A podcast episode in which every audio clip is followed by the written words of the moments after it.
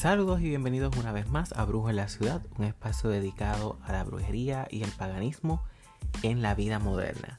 Te habla Naldo Crow, el host de este programa, y hoy vamos a hablar de los puntos cardinales en la brujería. Así que comencemos.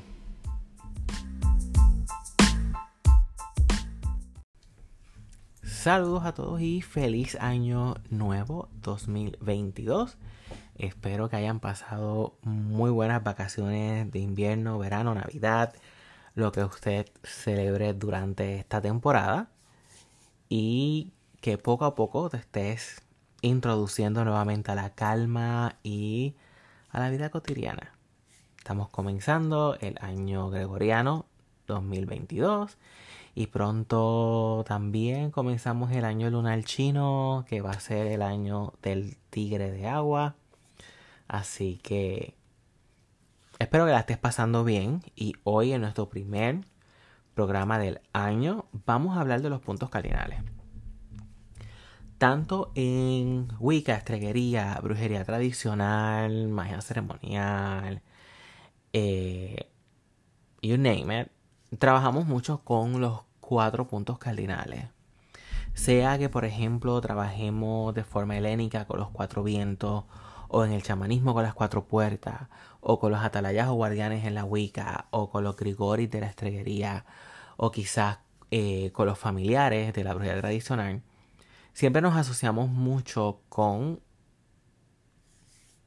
los cuatro puntos cardinales.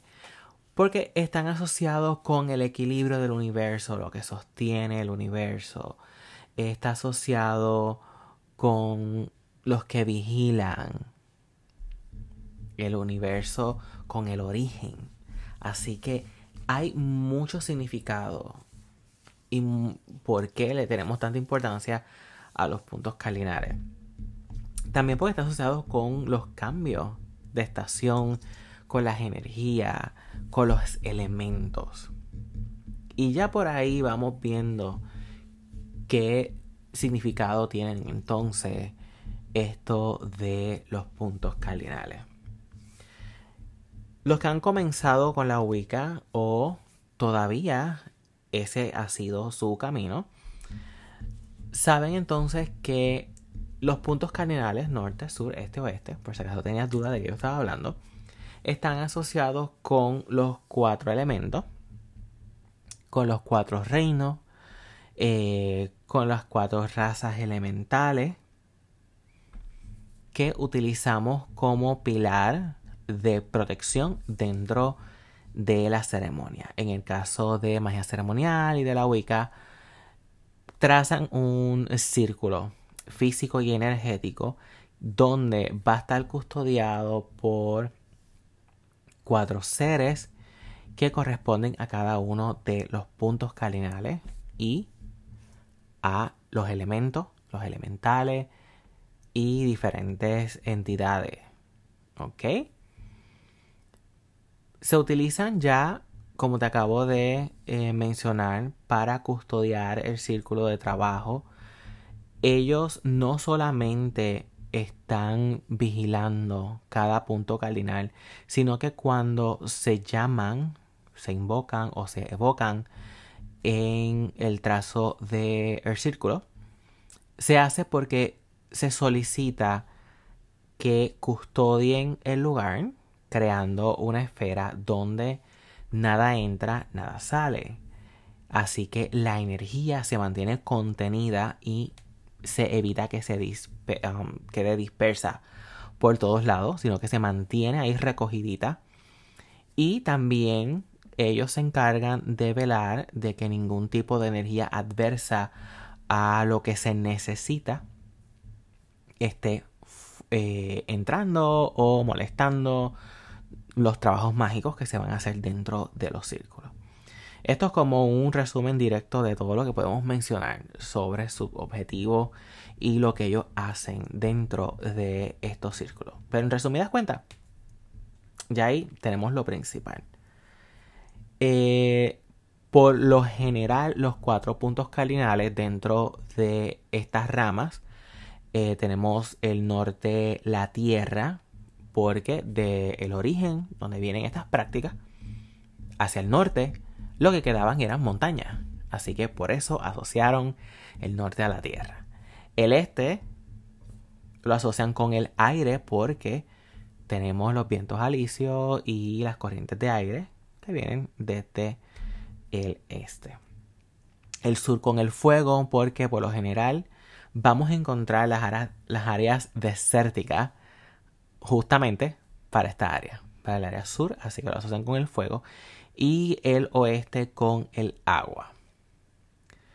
Tanto porque es donde se pone el sol y esto nos da una apertura hacia la intuición, las emociones y también hacia el inframundo. Y por lo tanto el agua está asociado a esto. Y porque mayormente al área oeste era donde mayormente conseguían cuerpos de agua. ¿Ok? Ahora, sí te puedo aclarar que esto es mutable y por eso tradición versus otras tradiciones, vamos a ver que estos puntos cardinales cambian sus elementos y su correspondencia porque son mutables. Y esto muchas veces no lo aprendemos o no lo entendemos. Y es porque dependiendo del lugar donde tú estés, lo que te queda a tu norte, lo que te queda a tu este, sur, oeste, los elementos cambian. Porque es una brújula. De eso se trata el círculo. Es un compás, es una brújula. Y tú apuntas a los elementos que vas a tener. Porque si a tu norte lo que tienes es un desierto, puedes entonces corresponder al fuego, porque es lo que tienes al norte. Y si las cordilleras están, qué sé yo, al oeste, pues entonces tu tierra es al oeste. Porque digamos que en el este tú lo que tienes es el mar abierto. Así que esto es bien importante comprenderlo.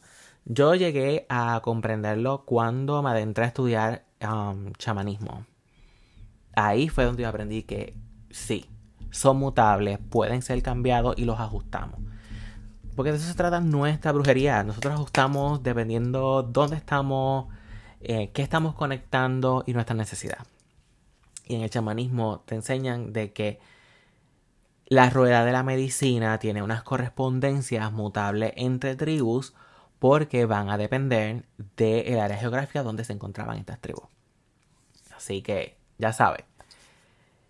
Pero por lo general vemos que hemos seguido con la muletilla norte correspondiendo a la tierra, al este el aire, el sur el fuego y al oeste agua. Los cardinales también corresponden entonces a que vamos a tener dos cardinales que van a ser de correspondencia masculina o positiva y dos que van a ser femenina o correspondencia energética electromagnética negativa. Y ya aquí vamos empezando a aprender sobre estos puntos cardinales. Dentro de la magia ceremonial y de la Wicca vamos a escuchar mucho que a estos cardinales se les corresponden atalaya. Atalaya realmente eh, lo que significa son guardianes. Realmente la palabra atalaya está más asociado a la magia ceremonial eh, que al paganismo. Pero, de nuevo, podemos encontrar diferentes aseveraciones, diferentes opiniones. Pero sí, te va a sonar la religión porque estamos acostumbrados a que leemos las revistas Atalaya, que son de esta religión, y la la la. Y obviamente cuando pensamos los Atalaya dentro de la brujería es como que, ok, ¿de qué estamos hablando? Y es porque lo que significa son guardianes y en diferentes religiones, tanto hasta la misma cristiana, tenemos guardianes en los puntos cardinales, que son los atalayas. En inglés es bien común simplemente decirle watchtower. De nuevo, en español sería atalaya. Y algunos simplemente utilizan el nombre guardianes. ¿Por qué? Porque se le hace más fácil. Otros van a ser más específicos y tienen nombres de qué guardianes son los que corresponden a esos puntos cardinales. Como por ejemplo se utilizan los cuatro vientos, dependiendo la tradición que sigan, cada uno de los vientos en cada punto cardinal tiene un nombre y en vez de decir los vientos del norte, pues te van a decir el nombre de esa entidad. Esa es lo que va a ser más específico. Estos puntos cardinales también pueden corresponder a los elementales, de acuerdo a qué elemento se le otorgó a ese punto cardinal. Dentro de, de nuevo, magia ceremonial y la Wicca, tenemos que en el norte, como es tierra, todo lo que sean elfos, todo lo que sean duendes, gnomos, obviamente que corresponden a la tierra. Si estamos utilizando lo que son dragones, pues los dragones verdes o dragones de tierra van a estar entonces correspondiendo al norte. Al este, que ellos corresponden al aire, pues serían las sílfides, las hadas, que corresponden al aire, pues tienen alas, vuelan. Eh, serían entonces de nuevo los dragones de aire o los dragones, eh, puede ser blanco, el dragón de la luz. Eh, y entonces al sur tenemos los dragones por el elemento fuego. Eh, hay diferentes historias dentro de los dragones, dentro de la magia draconiana, pero vamos a no profundizar dentro de magia draconiana. Y pues, ok, fuego, dragones, los otros que se le puede dar son las salamandras. No son las salamandras que estamos acostumbrados. Porque eh, en Puerto Rico estamos acostumbrados a llamarle a un gecko salamandra. Y hay lugares donde sí hay salamandras y realmente son de agua. Estas salamandras de las que estamos hablando son unas salamandras de fuego. Y son como si fuesen pequeños dragoncitos tipo lagartija. Pero que viven dentro de los volcanes y en las profundidades de la tierra donde hay magma. Lo otro que se le puede corresponder son los Dijin. En muchos libros Wicca durante muchos años siguen repitiendo el mismo disparate de mencionar como que eh, sería Dijin el rey y ese tipo de cosas eh, realmente Dijin es una raza completa. Estamos hablando de lo que pudiéramos traducir como los genios. Porque son criaturas que fueron creadas de eh, fuego y humo. Entre otras cosas que hay dentro de la mitología de los Dijin, que eso lo podemos hablar en otro episodio porque me encantan lo que es el tema de los Dijin, es bien interesante. Y entonces en el oeste, que es agua, corresponden más a las ondinas y a las sirenas. Eh, porque están asociadas justamente con este elemento. Y hay muchas más ramificaciones.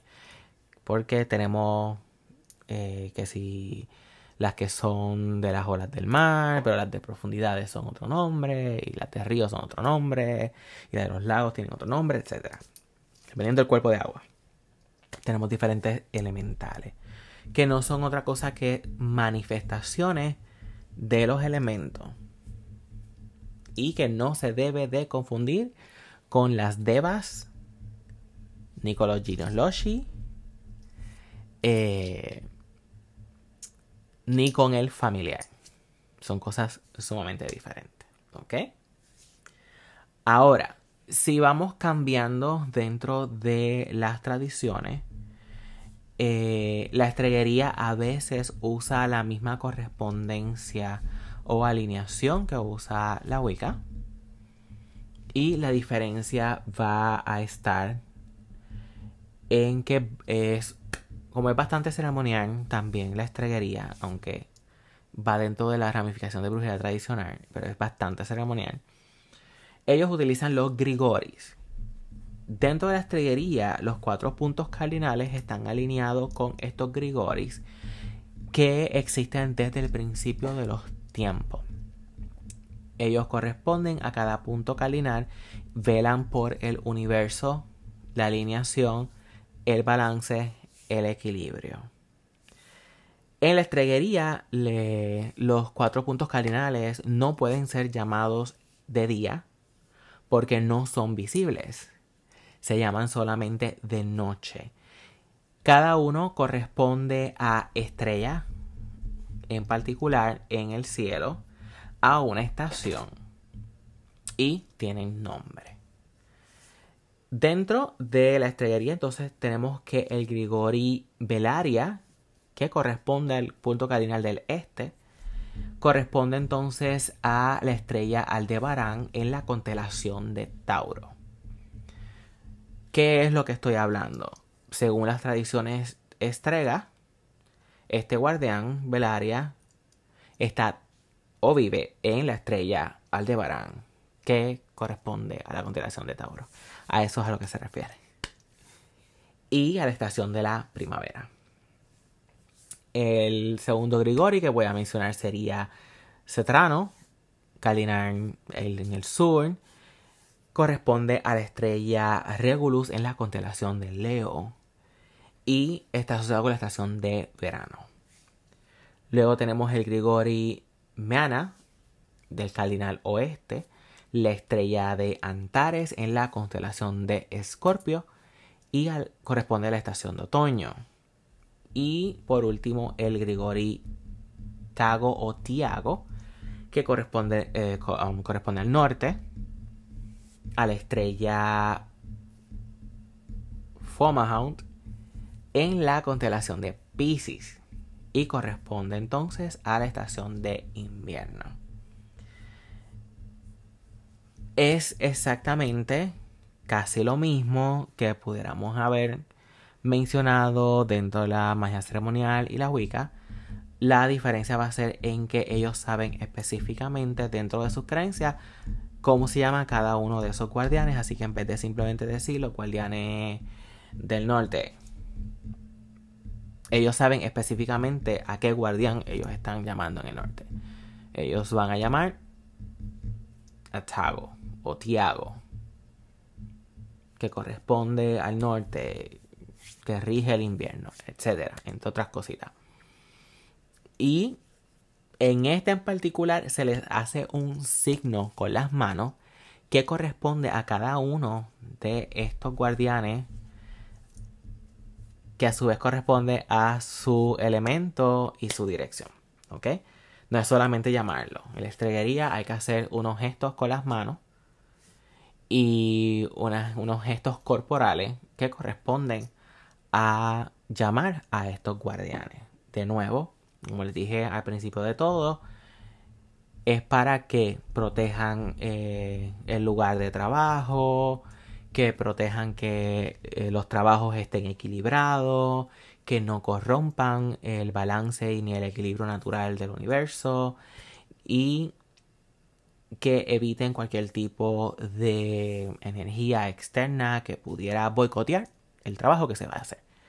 También sirve como mensajero porque ellos eh, ayudan a manifestar y llevar el mensaje que nosotros queremos llevar hacia los dioses. ¿Ok?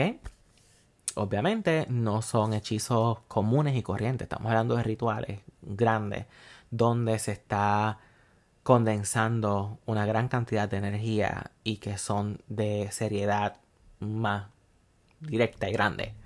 ¿Ok? No es como que quieres conseguir parking y vas a llamar a los guardianes. No, no funciona así. ¿Ok? Si seguimos entonces hablando sobre los puntos cardinales y las diversas formas que podemos encontrar dentro de, las tradiciones, vamos entonces a adentrarnos a lo mío, la brujería tradicional. En la brujería tradicional, en vez de llamar guardianes o cosas que están fuera de, de este planeta, porque, salvedad, en la estrellería estos guardianes están fuera, están en la galaxia, están a miles de años luz de distancia, pero son potenciadores y pueden observar desde lo lejos, entre otro montón de cosas. En la brujería tradicional eh, somos un poquito más locales y conecta con lo que son espíritus familiares que a su vez están asociados a estos cardinales y a estos elementos. ¿Ok? somos más locales, no nos extendemos a ese universo. No porque no sepamos, no porque no querramos, es porque todo tiene sus niveles. Y la mayoría de nuestros trabajos los podemos eh, simplificar con los familiares. No tenemos por qué ampliarnos. Para ampliarnos, lo dejamos para cosas que requieran ese tipo de energía. En la brujería tradicional tendemos a ir por escalones. Nosotros no vamos a la cúspide. Nosotros, para llegar ahí arriba, es porque realmente lo amerite. Mientras tanto, vamos trabajando con niveles de energía, niveles espirituales. ¿Qué ocurre? Trabajamos con un compás, no necesariamente es lo mismo que el círculo dentro de la Wicca o dentro de la magia ceremonial. Eh, el compás es una brújula y lo utilizamos para marcar un punto liminal, es una encrucijada para poder pararnos entre los mundos. Así que creamos un espacio donde literalmente estamos con un pie en el mundo material y un pie en el mundo espiritual. Dicho esto, para algunas ocasiones sí nos sirve para condensar la energía ahí y poder tener mayor control. Pero no tenemos miedo a ningún tipo de energía externa, ni que si entra o que sale, porque sabemos lo que estamos haciendo. Y nuestro planeta esférico, es nuestro propio círculo de poder y nosotros no trazamos círculo. Así de sencillo. Trazamos un compás que tiene objetivos totalmente diferentes a la magia ceremonial y a la Wicca. Cada uno de los puntos cardinales son caminos. Así que comenzamos con el camino del este, porque es donde nace el sol y es donde comienza a trazarse nuestro, nuestro compás. Corresponde a la primavera, al amanecer, eh, los espíritus rojos del poder del fuego, porque es de donde sale el sol. Y como es de donde sale el sol, corresponde al fuego. Eh, arriba están los fuegos celestiales del Sol que ascienden al este, los fuegos planetarios y el trueno. Eh, pudiéramos hablar de la parte de abajo del fuego tónico. Eh, se representa entonces con familiares. Para la brujería tradicional, estos familiares tienen formas de hierbas o animales, principalmente. Eh, so, lo asociamos con la serpiente. ¿Ok? Eh, la serpiente roja, que es el fuego, es la potencia de la tierra y el espíritu familiar totémico del camino del este. El este también es la dirección de la llama interna, de la astucia y la voluntad. Entre los implementos del camino del este está el cuchillo, la escoba, el látigo del espíritu. Las virtudes del camino del este ayudan a trabajos de brujería defensiva, exorcismo, fuerza, poder, sexualidad y potencia. Y estoy citando lo que serían las palabras de Gemma Gary dentro de sus diferentes escritos, como el Black Toad, como eh, Corny Traditional Witchcraft, entre otros. Gemma eh, es un pilar dentro de la brujería tradicional y muchos de nosotros lo seguimos. Y eh, coincide mucho con, por ejemplo, Robin Artinson, o Nigel, entre otros. Seguimos entonces por el camino del sur que corresponde a el verano, el mediodía, los espíritus blancos de los poderes de la tierra, el suelo, el cuerpo vivo y la materialidad de todas las cosas. El espíritu familiar del camino del sur es la saltarina liebre blanca.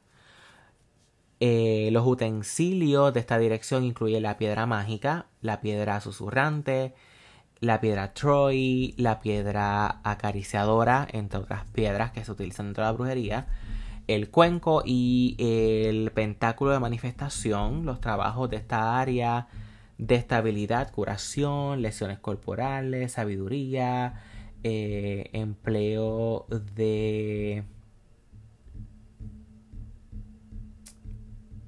las plantas, fertilidad, crecimiento, abundancia, todo lo que tenga que ver con la riqueza.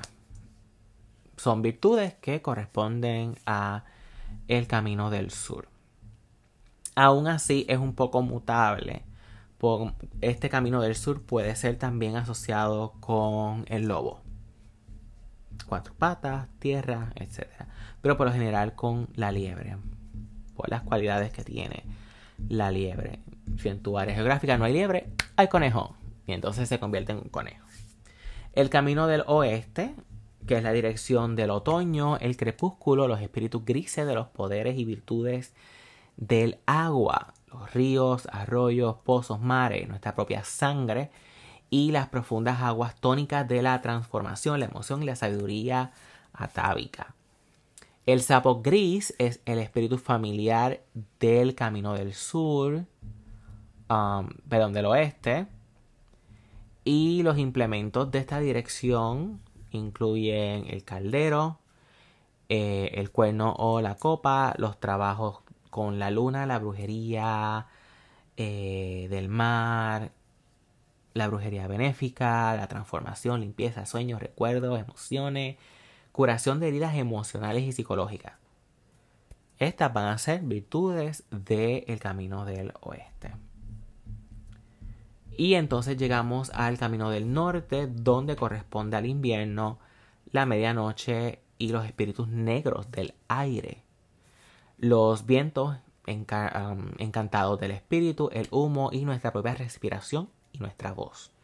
El espíritu familiar del camino del norte va a ser el cuervo negro, eh, en algunos ritos y trabajos, el cráneo y la vara, bastones, son asociados con el camino del norte, pero también son compartidos con eh, el camino del este.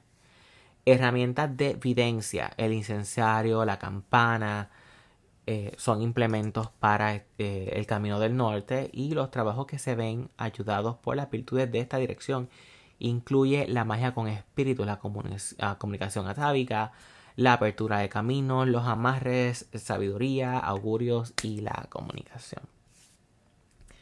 En la brujería tradicional, como está viendo, eh, asociamos el norte con el aire porque es lo que está por encima de nuestra cabeza el este con el fuego porque es donde sale el sol, el sur con la tierra porque es lo que pisamos y el oeste con el agua porque son las puertas hacia el inframundo.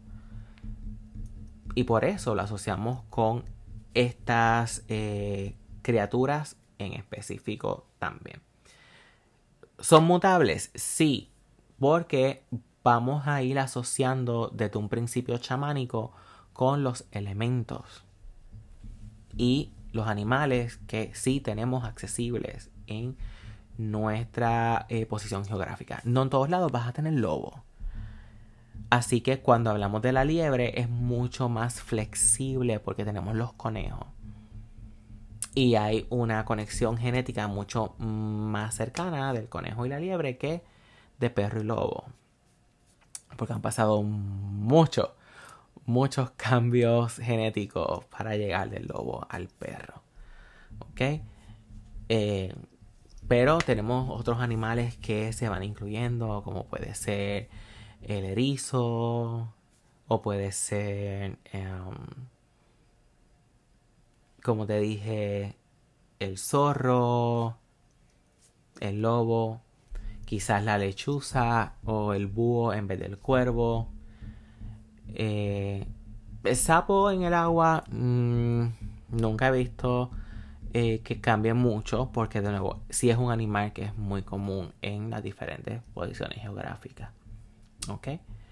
Ahora, podemos encontrar otras variaciones en nuestros puntos cardinales cuando hablamos de utilizar espíritus familiares o los espíritus de los animales. Por ejemplo, desde una posición un poquito más eh, chamánica, como sería que practiques chamanismo o tengas una fusión de brujería chamánica.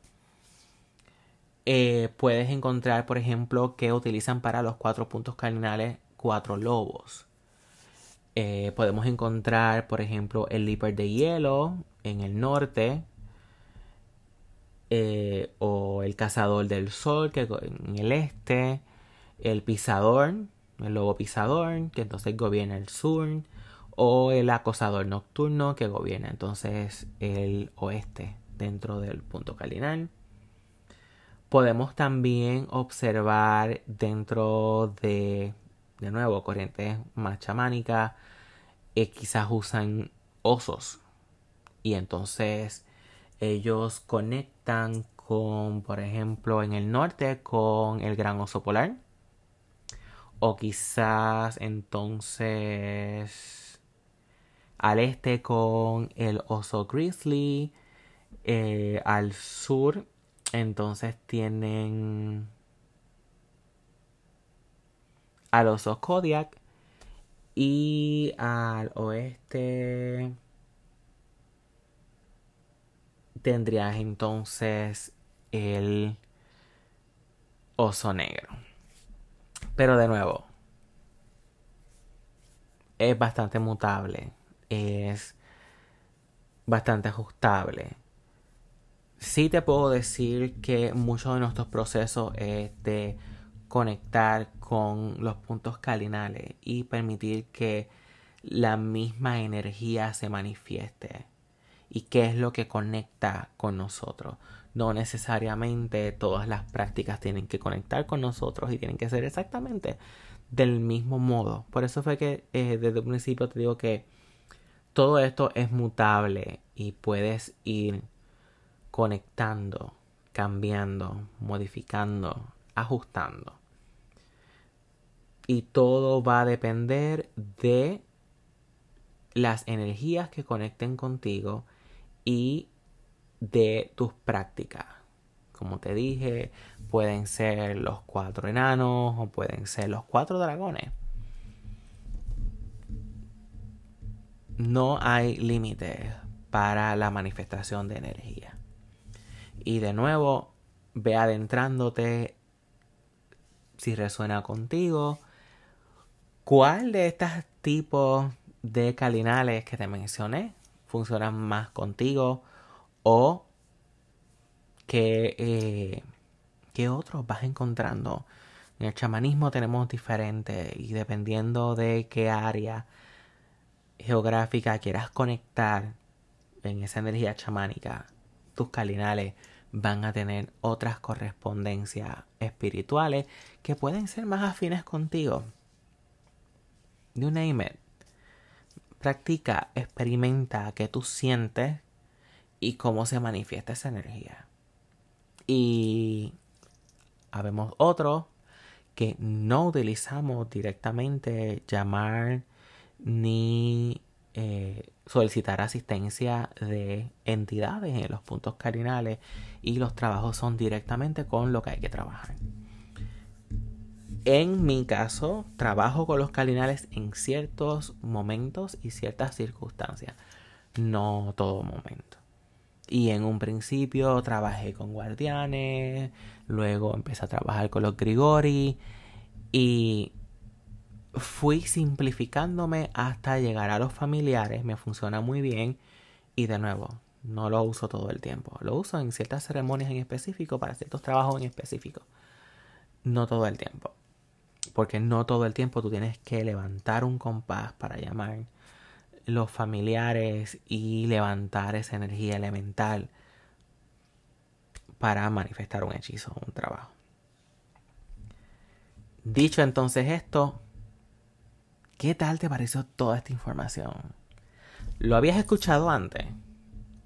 ¿O quizá no lo habías escuchado de esta forma? Me gustaría saber cuál ha sido tu, tu opinión, qué tipo de idea te ha dado entonces todo este revolú de cardinales que hemos estado hablando hoy. ¿Sabes qué? Me puedes escribir a mi correo electrónico naldocrowtarot.gmail.com o puedes dejar tu mensaje en brujoenlaciudad.wordpress.com o quizás en las redes sociales Brujo en la Ciudad, tanto en Instagram como en Facebook o Naldo Crow en Twitter. Ya nos estaremos viendo entonces muy, muy pronto. Un abrazo del cuervo.